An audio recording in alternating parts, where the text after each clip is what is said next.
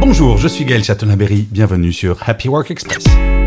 Selon une enquête réalisée auprès de 1224 freelances, enquête réalisée par Xerfi pour le compte de Comet, 45% des freelances sont motivés en premier par un meilleur équilibre pro personnel. Et chose plus étonnante, et je dois bien vous avouer que je ne m'y attendais pas, pour 43% des freelances, ça leur permet d'obtenir des meilleurs revenus personnels et c'est l'une des motivations principales. Elle arrive en numéro 2. Le chiffre d'affaires moyen d'un freelance est de 7396 euros hors taxe par mois en moyenne, ce qui garantit des revenus supérieurs au salariat. Et ça, c'est la vraie surprise.